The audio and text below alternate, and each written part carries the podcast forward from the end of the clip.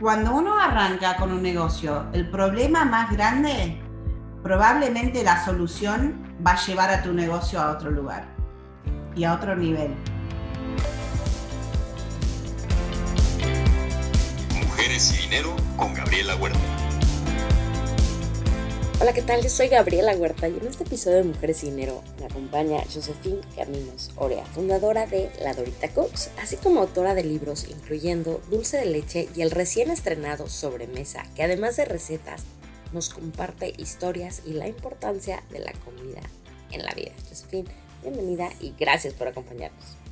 Gracias, Gaby. También me puedes decir, o oh, Gaby, Gaby, ¿te puedo decir Gaby? Claro, confianza. Bueno, mi nombre es verdadero Josefina. No sé si lo sabes, pero soy Josefina y después como a los cuatro años me lo cambiaron a Josefina acá. Así que en Argentina todos me dicen José Josefina. Pero bueno, em, es un honor estar. Muchas gracias por invitarme. Hombre, el honor es todo nuestro. Y bueno, quisiera empezar esta entrevista con una cita de Anthony Bourdain que dijo que el contexto y tu memoria juegan unos roles muy importantes en las verdaderamente grandiosas comidas de tu vida. Entonces, con esto en mente, platícanos qué estaba pasando, dónde estabas en la que ha sido tu comida favorita. Mi comida favorita, ay Dios mío. Em, creo que amo demasiado la comida para que haya solo una favorita, pero una de mis comidas que me tocan más, que me llegan más, vamos a decir, es el sándwich de champiñón que me hacía mi mamá de chica, de nena.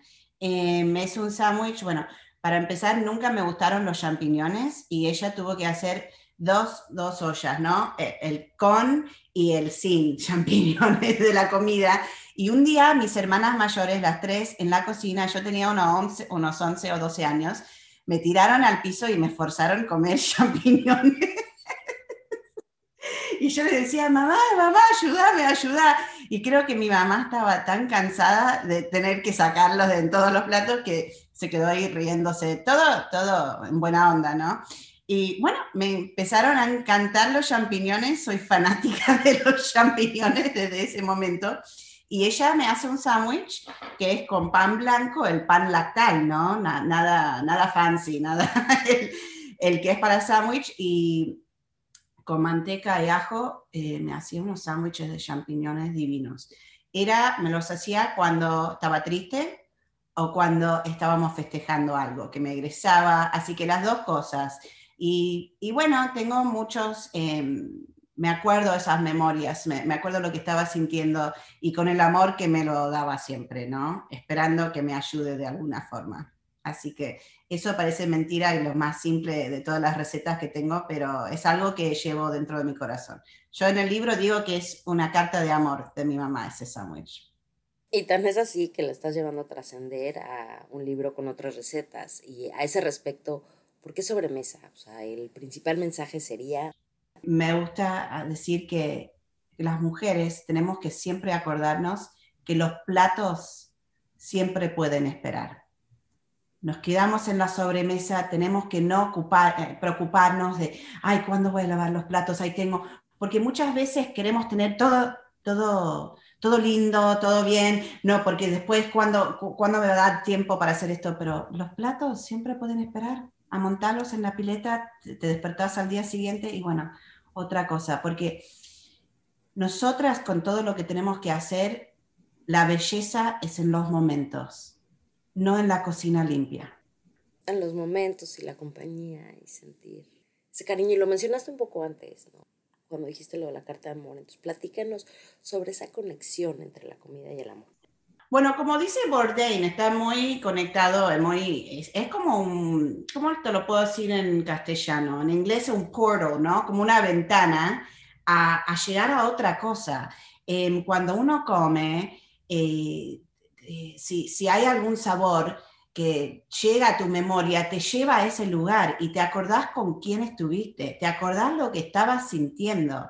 Por ahí no te acordás tanto del pancho que estabas comiendo en la calle con, esa persona, pero te acordás del momento y te llega, ¿no? Te llega y, em, y es así, cuando yo estudié literatura en la universidad, me acuerdo que el primer año em, leí Proust, eh, Remembrances of Things Past, y bueno, en un momento hay una cena que comen una, un madeleine, no sé cómo se dice en, castellano, pero como un cookie, un biscuit, y lo lleva a su niñez y, bueno, es como que se, va a otro lugar, es una conexión. Y, eso eh, es mucho, tiene mucho que ver con el libro, con, con cómo hacemos, em, cómo llegamos a ciertos lugares en, en nuestra mente, cómo llegamos a a superar emociones. Y bueno, la comida llega y la persona que te hace esa comida, em, bueno, parece cursi, ¿no? Pero lo hacen con amor muchas veces y con ese intento. Ok, esas comidas que a ti te regresan porque ya las probaste, con ese amor que estás recibiendo. Pero cuando volteas y empiezas a pasar estas recetas de generación en generación, o inclusive en tu caso, escribiendo libros donde las compartes. O sea, platíquenos esa función de poder pasar ese, sentimiento y ese, ese sabor de, de receta en receta y generación en generación. Bueno, yo siempre digo que cuando cocino muchos de los platos de mi abuela Dorita, que ya no está, Em, que ella sigue, que yo la sigo manteniendo viva en mi memoria, en, los sabores, eh, con mis chicos, porque bueno, les voy contando cuando estoy cocinando. Em, lo que me acuerdo cuando yo tenía seis años y mi abuela me ponía en, una silla al lado y me dejaba hacer los gnocchi al lado de ella. Los míos eran feos, pero igual me los cocinaba. y bueno, eso eh, te mantiene la memoria, te los mantienen ahí nomás. Eh, muchas veces los olores, los sabores hacen que uno vuelva a tu mente y que vuelva a ser vivo, ¿no? Porque eso, siempre lo llevamos, alguien se puede ir, pero eh, mucho de mi libro tiene que ver con que los espíritus siempre se quedan con nosotros y la comida llegan un poco con eso. y sí, yo creo que es importantísimo. En nuestra generación era muy difícil recrear eh, las comidas de nuestras abuelas porque nunca escribían nada, ¿no? Te decían, bueno, dos dedos de aceite, una taza eh, de azúcar, pero abuela, hay 500 tazas, ¿qué, qué, qué? Tazas de café, tazas de té? ¿Cómo? Em, pero bueno, es, em, y después es importantísimo porque, por ejemplo, tengo un capítulo que tiene que ver con la verdad de la milanesa. Em, milanesa tienen en México, ¿no? La, la, carne empanada. Pero quiero saber sobre esa verdad. sí, tenés que leer el libro, no, te lo digo en broma. Pero em, bueno, yo cuento que después de que todas las milanesas sean fritas, que siempre queda el pan, el huevo, ¿no? Y estos son los secretos que las mujeres y también los hombres por ahí pasan en la intimidad de su cocina a, otras generaciones. En, Argentina, o por lo menos mi abuela y muchas que conocen, em, hacen bolitas de pan con, con, lo que sobra y después siempre sacan cualquier queso de, de la ladera, en general mozzarella o algo, y la ponen adentro y las cocinan ahí en el aceite. Y te queda una bombita Eh, hay riquísima con, con, queso derretido. Y bueno, esos son, las, son los secretos, ¿no? Eh, y esos son los detalles de amor para mí, ¿no? Que, que te lo hacen para mimarte. sí, que... sí, de amor y de ir aprovechando todo lo que tienes. Y sí, que es siempre, siempre en Argentina aprovechan, bueno, en, creo que en muchos países latinos aprovechan mucho más, ¿no? Totalmente de acuerdo. Ahora, nos has platicado un poquito de tu abuela, pero platícanos cómo ella, además de la cocina, te ha influenciado a ti, a tu madre y cómo por medio de sus recuerdos influencias a la siguiente generación. Sí, bueno, mi abuela em, era muy argentina, hasta la médula, siempre digo, pero mi, mi, mamá y mi papá vinieron a los 74, en los 74 a los Estados Unidos. Mi papá era doctor, em, bueno, la cosa política no andaba muy bien en Argentina y Así que decidió venir, em, se iba para el Cleveland Clinic y terminó en Pittsburgh, imagínate. Creo que hizo un, training o aprendió inglés en Pittsburgh y mi mamá conoció a muchas otras latinas, esposas de médicos, y dijo, no, yo acá, de acá no me voy.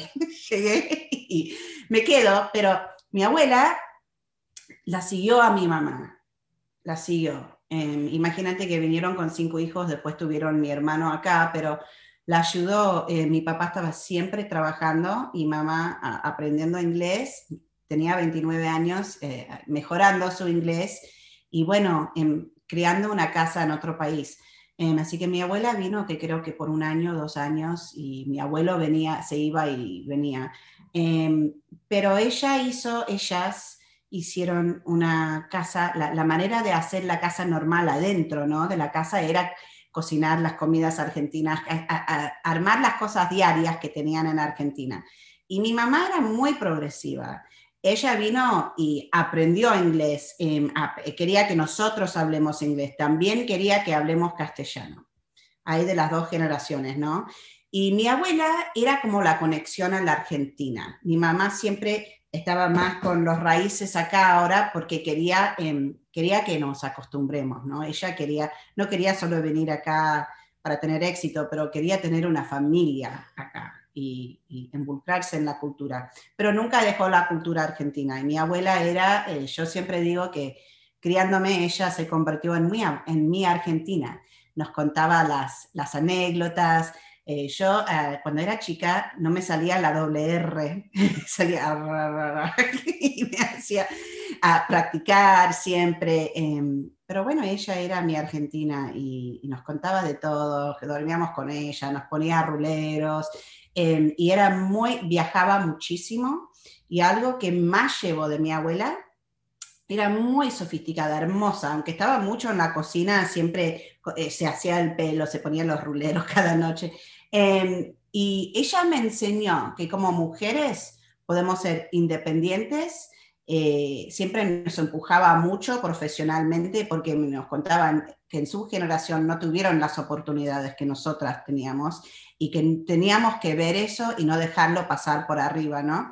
Pero a mí me enseñó que puedes hacer de todo. Puedes ser una mujer súper profesional, Em, la que soporta a la familia, por ejemplo, la que sale a trabajar, em, y también llegar a casa, ponerte el delantal y, cuidar a tu familia, cuidarte a vos, eh, cocinar.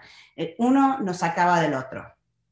Y dicho y hecho, una alta ejecutiva con cinco hijos y que además se lanza por su sueño. Y justo a eso voy con esta siguiente pregunta. Mencionaste que por tu papá tuviste acceso al sector salud prácticamente toda tu vida. Fuiste carrera, creciste y llegó un momento en que te volviste alta, alta ejecutiva en el sistema médico, no como médico, pero la parte administrativa. Después de casi 15 años en Med Health Services, decides, me voy a montar mi sueño, algo que no existía en Pittsburgh. ¿Qué te impulsó a hacerlo? O sea, ¿qué te decías a ti misma para lanzarte y, y aventarte por algo completamente desconocido cuando prácticamente, pues, desde fuera se veía que tenías la vida resuelta. Sí, sí. Bueno, mi carrera ha sido, como eh, hablamos un poco antes, eh, yo estudié medicina en la universidad y yo pensé que iba a ser una médica. Em, oftalmóloga quería ser. y bueno, eh, yo decidí no seguir la carrera en que me habían aceptado la facultad por eh, una relación que tuve de nueve años y pensé que me iba a casar y no, me empecé a decir, no, no puede ser, voy a tener 28 años cuando me recibo y cuando, cuando llega la familia, no voy a poder hacer mujer. Así que justo tomé decisiones que mi abuela no quería que yo tome, ¿no? Y mis padres tampoco. Bueno, si uno lee el libro, esa relación no terminó mal y yo me volví a Argentina, pero eso es la razón que yo seguí la carrera en medicina, pero en la parte financiera, ¿no? Siempre, siempre me atrajo. Em, es una carrera difícil la de medicina, porque por lo menos eh, cuando yo estuve hace... Yo dejé esa carrera en el 2017, así que hace unos años, em, las mujeres llegaran a cierto punto. Em, y yo llegué, yo llegué, yo era CFO, que un poco la segunda en Command, con, teníamos unos ciento y pico empleados, pero yo siempre me iba a quedar ahí. Y me di cuenta, estuve ahí por varios años, varios años, Y cuando llegaba a la mesa de directores, aunque unos estaban, digamos, por debajo mío por su estación, ¿no? Pero en realidad no era así. Yo no tomaba las decisiones que tenía que tomar. Y yo me di cuenta que nunca iba a saltar ese último paso de ser parte dueña. Había unos que estaban en sales, que tenían ya la oportunidad. Em, y bueno, no sé, no sé si era porque era la mujer, la única mujer, pero eh, me frustré, tenía unos 35 años em, y mira, imagínate, era el 2009. Y ahí le dije un día a mi esposo, le dije, Gastón, yo he llegado a mi techo acá y yo no sé ahora si irme a otro hospital, un sistema más grande, para poder seguir con mi carrera y seguir avanzando. Porque uno llega, uno llega con, con las decisiones que pueden tomar, con la creatividad, además con el sueldo, ¿no? Que es importante cuando uno está em, afuera de la casa unos 50 horas a la semana, sí, pagando a alguien que cuide a tus chicos. Eso es importante, que sigas creciendo, eh, evolucionando. Y ir, o si no, le dije, tengo que, si no, empezar algo, algo mío, algo nuestro. Y bueno, ese año me, me, vino la idea en el medio de la noche de empezar a hacer dulce de leche. Una cosa, pero ridícula. Mi esposo pensaba que yo era una loca, pero no para empezar una compañía, ¿no? Solo para hacerlo. Me vino como una obsesión. Y bueno, ahí arrancó y siete años después, eh, sin entrar en mucho detalle, yo siete, tuve las dos eh, compañías, em, la de la Dorita y la, mi carrera. Y hubo varios uh, momentos que en Med Services me dijeron que yo tenía que cerrar la Dorita. Pero no me estaba afectando mi carrera, ¿no? Pero es como que no les gustaba que yo tenía un plan B. Eh, Otra cosa avanzando. Sí, ellos querían saber que yo me quedaba ahí, pero si yo no evolucionaba, yo no me podía quedar. Y bueno, em, arranqué con la compañía, mi esposo un, dos años después dejó su carrera para llevar la compañía. Imagínate, más que dulce de leche, ahora es una compañía de entrepreneurship que tenemos muchas startups, es una cocina incubadora, así que bueno, evolucionó y, y todavía sigue evolucionando. ¿Y de dónde nació la inquietud de escribir libros? A ver, esa es fácil, porque cuando empecé con el dulce de leche, eh, hasta ese primer año, eh, cuando, por ejemplo, nos aceptaron en Whole Foods, me decían el dolce, a ver, me, mandaban emails, eh, ese sauce que tienen, la salsa esa que tienen. en, en, en, México es cajeta, ¿no? Sí. Sí, em, y bueno, yo le dije a mi, ah, en, ¿a dónde la ponemos? ¿En qué góndola la ponemos en el mercado? En el súper, al lado de qué? No sabían nada. Pero después me di cuenta, tampoco sabían mis amigas, todas le decían dolce o eh, esa cosita, ahí qué rica ese caramelo que haces. Y le dije, em, yo estoy todo el tiempo explicando lo que es, cómo se come, em, eh, en, en, qué área del mercado se puede encontrar. Tengo que escribir un libro. Y esto vuelve a las emociones, ¿no? Pero le dije a mi esposo, y él me miró como que, José, ¿vos, vas a escribir un libro? ¿Has escrito algo Y sí, press releases, sí. página de web, business plans, pero no, no, lo demás no. Em, y le digo, lo que pasa es que en Argentina el dulce de leche, los chicos se crían con eso, así que está en su fábrica de todos los días, ¿no? Pero acá no. Es como si yo llevo, si yo llevo manteca de maní a Argentina, los chicos me van a decir, ¿qué es eso? ¿Qué, es eh, manteca de maní? Sí, no, ¿cómo se come? ¿Cómo? ¿Con, con mermelada? Ah, ellos no se criaron con eso, no lo tuvieron en su, en su lonchera todos los días, ¿no? Es así que le dije, tengo que, tengo que traer la parte emocional al dulce de leche. ¿Qué es para los niños? ¿Cómo, por, qué, ¿Por qué es tan importante en Argentina? ¿Por qué los turistas van y, vuelven hablando de dulce de leche, ¿no? Em, y bueno, así que eso lo pude hacer de una manera que en el libro invito a los que lo leen a, mi mesa con mi abuela y, bueno, ahí cuento anécdotas, historias, memorias y así llega la comida, ¿no? Eh, uno empieza a entender realmente lo que es. Buenísimo. Ya mencionaste cómo empezaste con la Dorita a la par que seguías con tu carrera, una decisión financiera muy inteligente para ir viendo y manteniendo y no poner todos tus huevos en una canasta.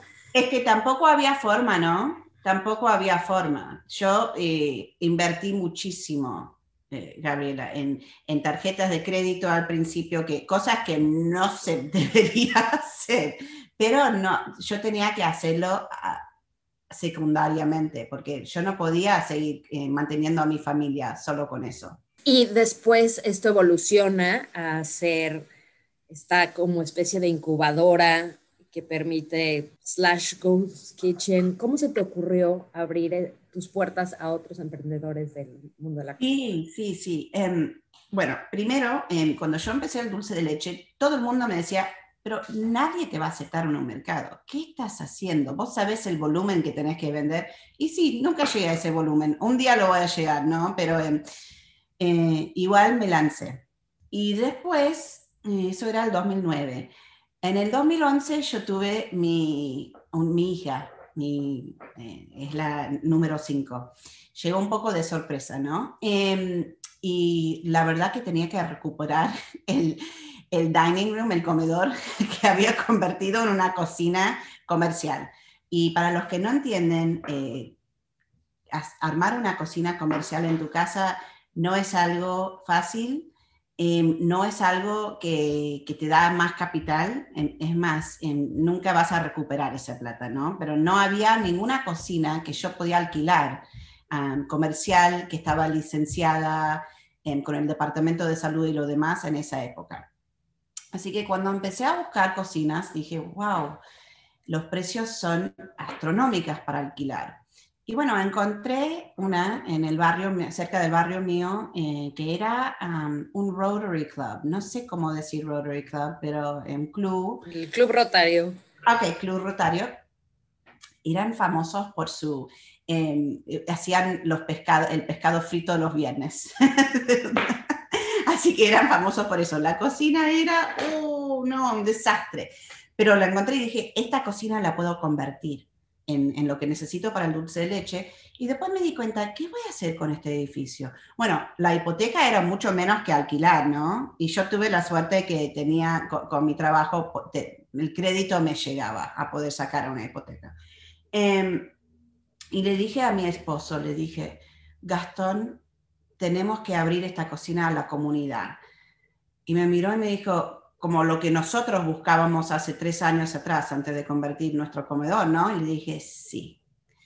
Y fue también, le conté a un par de personas y me decían, pero sos loca, ¿cómo, ¿cómo alguien va a venir a cocinar en tu cocina? Y dije, hay muchos que quieren empezar y si yo puedo ahorrar a otra mujer, poner 30 mil dólares en una tarjeta de crédito para armar una cocina en su casa que no vale para nada y encima después la va a tener que reconvertir, porque no son cocinas lindas, no es que tenés esas cocinas de, eh, que te muestran en la tele. De revista, todo bonito para el revender.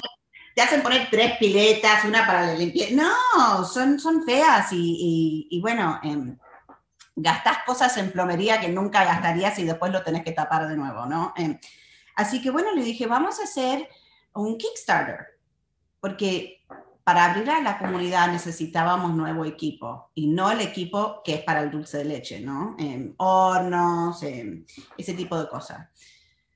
Y bueno, decidimos hacerlo y pusimos un Kickstarter para 50 mil dólares y mucha gente me decía, pero ¿por qué te tendríamos que donar? Y yo les dije, no, no, no, no me tienen que donar. Quiero que encuentren las personas que quieren arrancar con sus negocios a ver si ellos necesitan algo como esto, porque ellos son los que van a donar, o si no, em, bueno, y, se fundó los 50 mil dólares.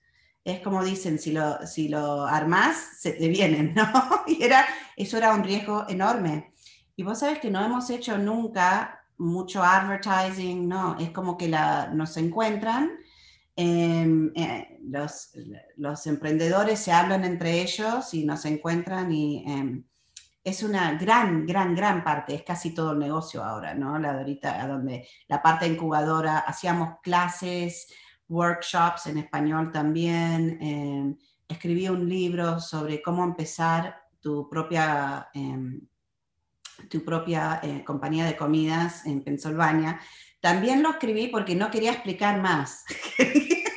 Como el dulce de leche. Dije, no, no, no, no, no. Primero anda a leer este libro y después venía a hablarme. Porque estabas teniendo siempre la misma conversación. Entonces decía, las dudas que queden con mucho gusto, pero aquí está el how to. Sí, pero em, siempre le digo a las personas, el, cuando uno arranca con un negocio, el problema más grande, probablemente la solución va a llevar a tu negocio a otro lugar y a otro nivel, que es interesante. Em, el problema más grande nuestro era encontrar una cocina licenciada. Después armamos una para la comunidad. Y bueno, llevó a nuestro negocio a otro lugar que nunca me imaginé, em, que nunca me lo imaginé. Además, eh, abrió en mí una pasión porque me encanta hablar con emprendedores, me encanta hablar sobre problemas y cómo solucionarlos. Es, es algo que me apasiona. Y hablando de estos problemas, ¿cuál ha sido el mayor problema, el mayor reto al que te has enfrentado y cómo fue que lo superaste? No lo superé todavía. El mayor problema mío es cómo eh, escalar mi dulce de leche a poder hacerlo nacionalmente. Estamos ahora em, suspendiendo la parte artesanal para encontrar un co-packer, ¿no? Que nos lo puede hacer. Pero hace cuatro años que estoy buscando, porque estoy buscando algo muy auténtico, con los ingredientes que, bueno, que a mí me gustaría dar a mis hijos, porque yo... em, yo no me fijo tanto en el azúcar, en esto. En, bueno, hablemos sobre el azúcar un momentito. Muchas acá, personas acá en Estados Unidos piensan que el dulce de leche es un postre, lo cual lo es, pero el, el untable, el, como la cajeta, muchas veces tiene menos azúcar que las mermeladas acá, ¿no? Eh, porque es una preservativa, es, es, la leche cocinada sin nada, ¿no? Pero piensan, tienen otro concepto acá. Así que bueno, eh, a mí me gusta dar a mis chicos en comida con pocos ingredientes, ingredientes que cuando los leo los entiendo, ¿no? Pero no me, no me preocupo tanto en, en azúcar, en eso, en, bueno, todo en moderación, pero estoy buscando a alguien que me lo puede hacer como lo hacemos nosotros. Y es un reto enorme, no, lo, no los encuentro, en, creo que he llegado a una solución por lo menos temporario, eh, pero el problema es que acá todavía realmente no conocen el verdadero dulce de leche y cuando lo encuentran es muchas veces es el repostero, el que es súper empalagoso, pero eso lo hacen eh, para poder no poner en tortas, para que no se corre. Así que bueno, el reto está por la oportunidad que está, ¿no? Eh, todavía nadie ha tomado el mercado de dulce de leche, nadie americano, digamos, en Norteamérica, eh, auténticamente. Pero eso también, esa oportunidad crea el reto de que acá nadie lo hace. no lo hacen de gran escala. Así que ese es el problema más grande que tengo y, lo, sigo buscando la solución. Pero en mi búsqueda eh, he llegado a crear una cocina incubadora he llegado a hacer muchas otras cosas, training, cooking classes, clases de cocina. Eh, con mi esposo hacíamos eh, team building para corporaciones, ¿no? En que, por ejemplo, ve, venían 40 médicos y cocinaban juntos. eh, así que bueno, hemos hecho, en esa búsqueda, hemos hecho muchas cosas, ¿no? Eh, antes de empezar la incubadora, casi, casi eh, invertí en poner una cocina para el dulce de leche, solo para el dulce de leche. Y ahora, viendo para atrás, en un año o dos años me hubiera quedado chica y invertí todo eso. Así que es importante, eh, yo sigo en este, con este problema, pero sé que me está llevando a otros lugares. Y que sigues avanzando y avanzando. Ahora, has mencionado mucho el apoyo que tienes por parte de Gastón. Díganos cómo fue que te diste cuenta que ese era el tipo de pareja que necesitabas para continuar el resto de tu vida? Mm, ay, no sé, a ver. Bueno, cuando lo conocí a Gastón, yo eh, hacía seis meses que me había peleado con un novio de casi 10 años, ¿no? Tenía, yo tenía 23 años. Y en esa época, cuando lo conocí a Gastón, em, no me preocupé nada de presentarme como otra, porque no estaba ni interesada en tener un novio, no quería conocer, cocinar para para alguien, no quería esperarlo un sábado y que me deje plantada, porque mi exnovio era jugador de golf profesional, ¿no? Y su carrera siempre, siempre era, el golf era el número uno.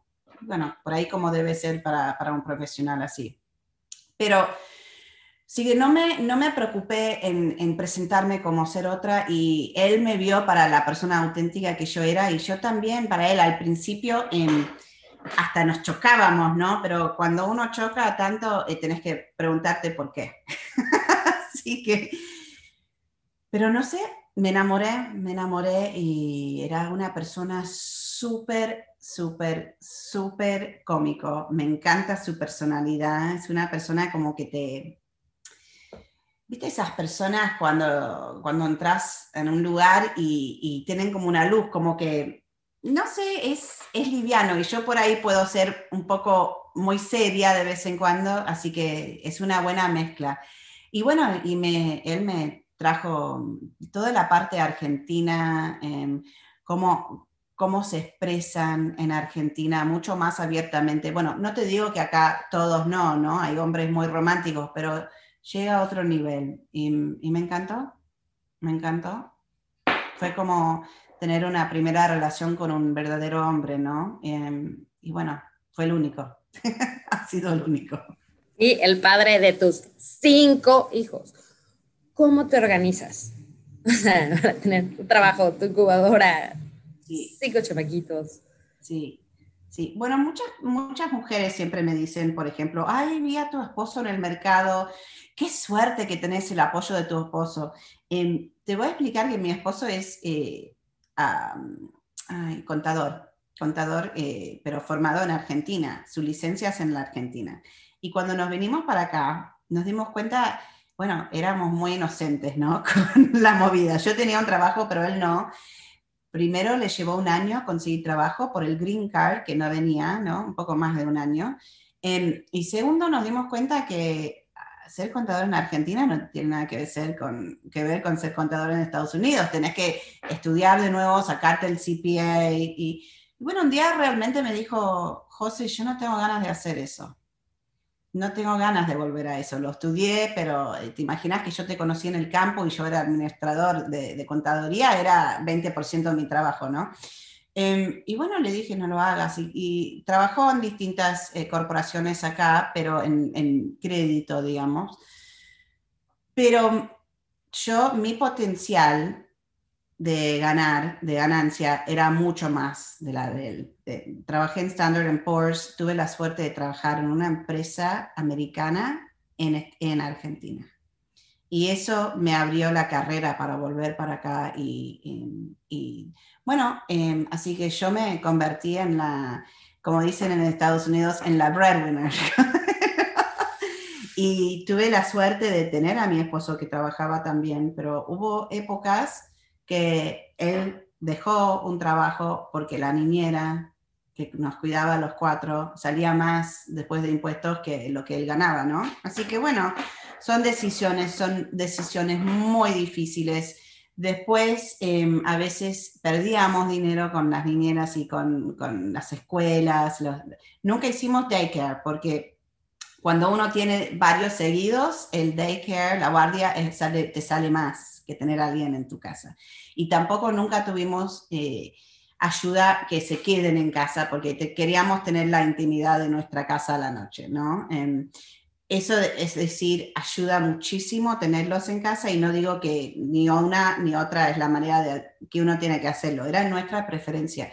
Pero esos años fueron muy difíciles, fueron muy difíciles. Yo me acuerdo llegar a las cinco y media y la niñera dándome los cuatro y yo tenía que cocinar en, en las épocas que trabajaba mi esposo también, que eran casi todos los años, ¿no? Hubo como seis meses acá que dejó pero eso era, era realmente difícil y uno siempre dice, ay, ¿cómo, ¿cómo una mujer puede tenerlo todo? No lo vas a poder tener todo, no hay ningún balance, tenés que acordarte todos los días de tomarte el tiempo, de que, bueno, esto también va a pasar, eh, unos días vas a estar más eh, con la cabeza más en la empresa, otros días con la, la cabeza más en, con tus hijos.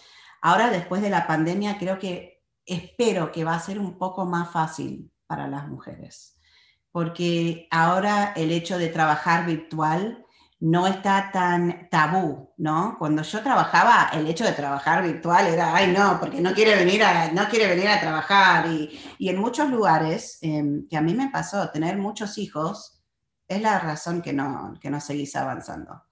Yo me acuerdo un día, un director me preguntó, ¿qué para vos es más importante, tu familia o la empresa?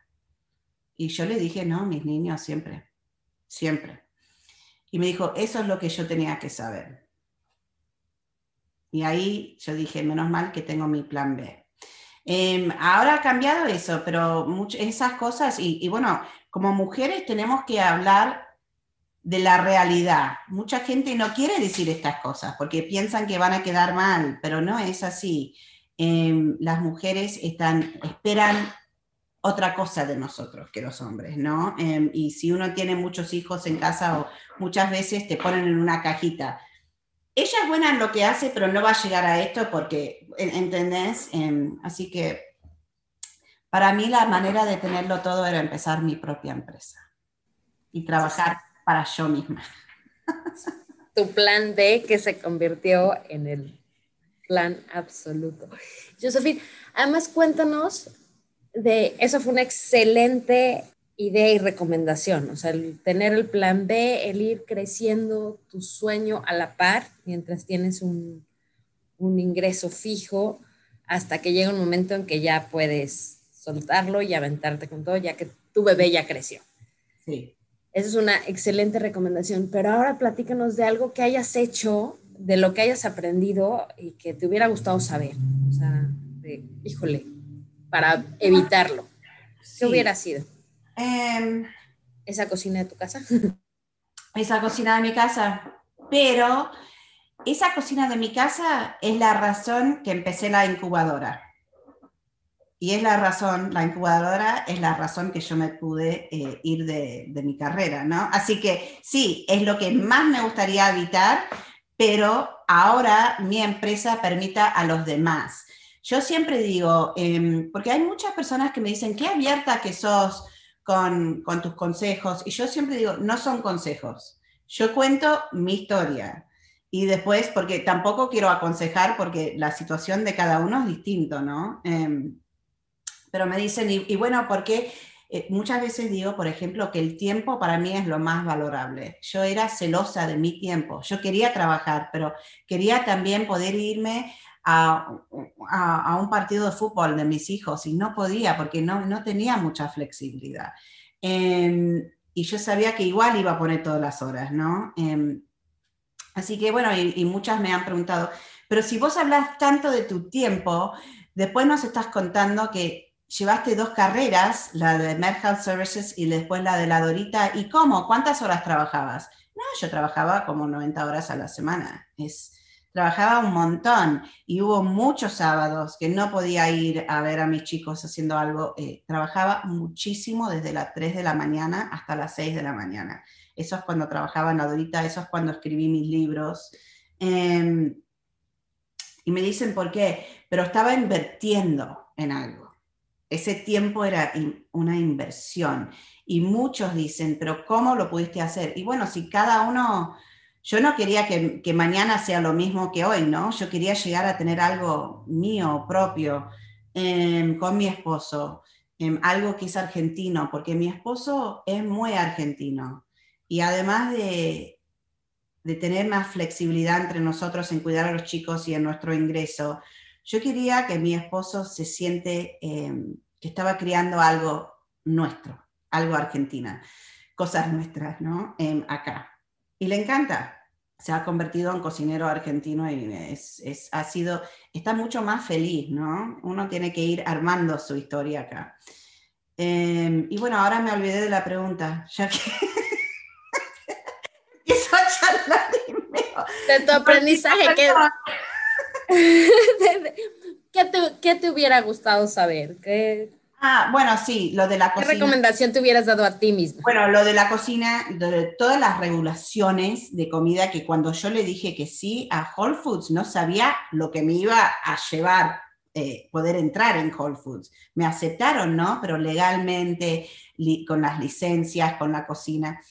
Pero por otro lado, si lo hubiera, eh, si, sabía todo, eh, por ahí no me largaba. Es como siempre le digo a las personas, si Dios te muestra o, te hace sentir lo, que es un parto, por, ahí decís, no, no, no, no, gracias, no es para mí, ¿no? Así que muchas veces lo que no sabemos, eh, puede sonar un poco irresponsable esto, pero lo que vamos aprendiendo de a poco, de vez en cuando ayuda, que, lo vas aprendiendo de a poco, porque se te pintan la película así nomás, por ahí se te van las ganas, decir, no, no, no, no, no, es demasiado riesgo. Y yo he arriesgado un montón, demasiado, muchas veces pienso. Pero bueno, es, era la única manera que yo tenía para llegar, ¿no? Pero en lo de la cocina y, cuando arranqué con el dulce de leche. Esos misterios que te permitieron seguir adelante y buscando. Sí. Josefina, fue un placer platicar contigo. Muchísimas gracias por tu tiempo. Igualmente, muchas gracias. Y gracias a ustedes que nos escuchan. Les encargo, porfa, que califiquen y compartan este podcast. Y recuerden que si hay alguna mujer que quieran que entreviste o tienen algún comentario de lo que sea, me pueden escribir en mi página de gabrielahuerta.com.mx. Esto fue Mujeres y Dinero. Hasta la próxima. Mujeres y Dinero con Gabriela Huerta. El podcast sobre las mujeres en el top.